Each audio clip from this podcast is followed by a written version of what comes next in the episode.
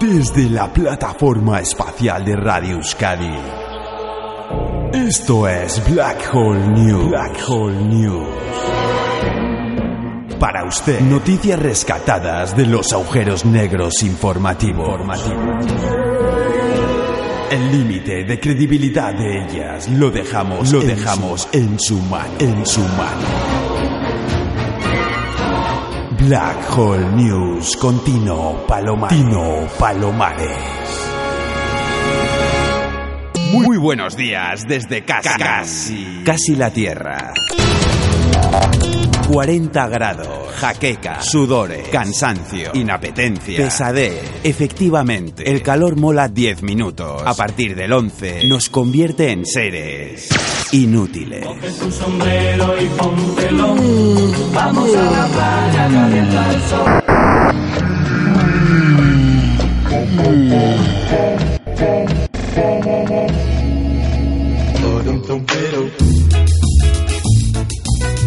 Inapetencia social extrema e inutilidad desbordante. A esto nos conduce el calor, según la Lehigh University of Pennsylvania. Dos escenarios. Uno. Round one. Empresa rusa de distribución. Tras examinar los datos de producción bajo temperaturas altas, se comprueba que los trabajadores participan hasta un 50% menos en la parte social de la empresa y en la atención a los clientes.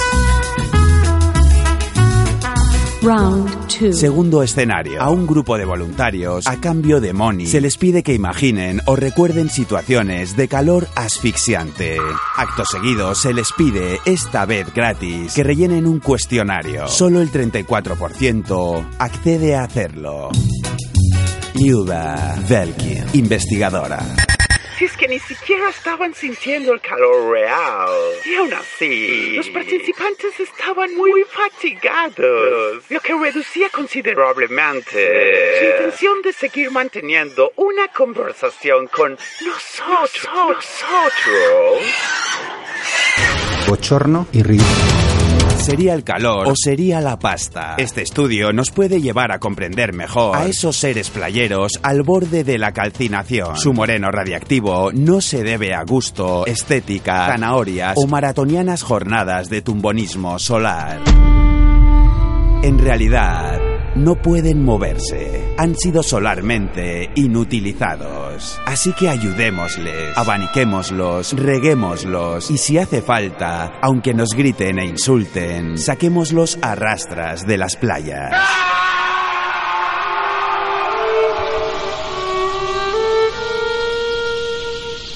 Coffee and cigarettes. Cigarettes after sex. ¿Y qué tal? Pájaros y cigarrillos. El pinzón mexicano es un pájaro callejero que se dedica a coleccionar colillas de cigarros. ¿Ha caído esta especie en las garras del tabaquismo? No. Esta afición tiene su... ¿Por qué? En primer lugar las desbrozan y luego utilizan las hebras para forrar sus nidos. De esta manera inmunizan sus moradas y protegen a sus crías de parásitos del mal. Parece ser que la nicotina de las hebras puede servir como pesticida contra los parásitos. La Universidad Nacional Autónoma de México intentó esclarecer el asunto y para ello colocaron parásitos vivos y muertos en varios nidos de pinzones. Y efectivamente, los pinzones rellenaron de colillas los nidos que tenían parásitos vivos y los que tenían parásitos muertos los dejaron tal cual.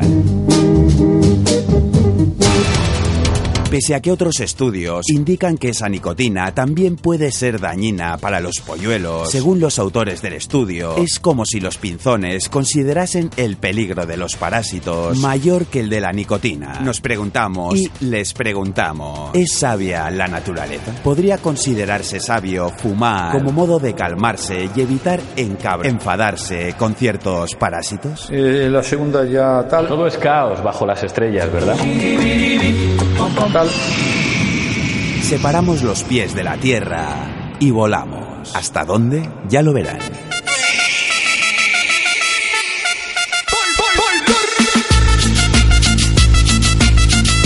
Algunos nacen con los pies muy por encima de la superficie terráquea. Es el caso de Christoph Lezcano, un bebé que nació en pleno vuelo. El vuelo le llevaba dentro de su madre desde Fort Lauderdale, Florida, a Dallas, Texas. Pero el bebé no supo decidirse entre si ser floridano o tejano y decidió ser hijo, hijo del aire, aireño.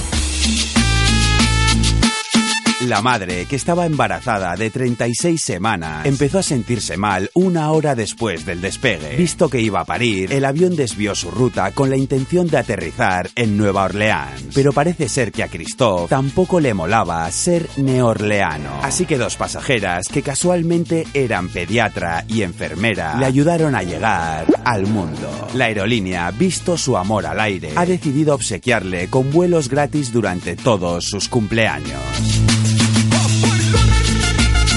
Hogar, dulce hogar. Y si su hogar es el aire, el mío es la tierra. Así que a la inversa, voy a bajar desde el espacio hasta casa.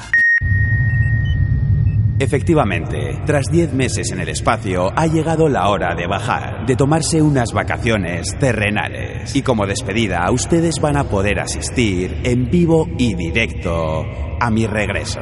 Caída libre desde la Estación Espacial de Radio Euskadi hasta nuestra tierra querida. Y sin patrocinios de bebidas energéticas ni leches.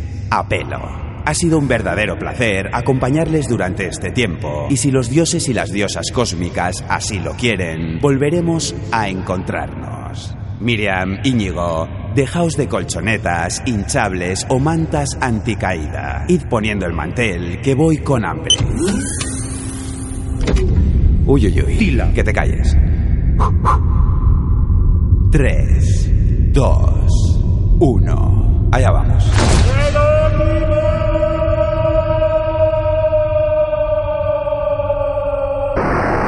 Nuestra audiencia radiofónica podrá extraer sus propias conclusiones.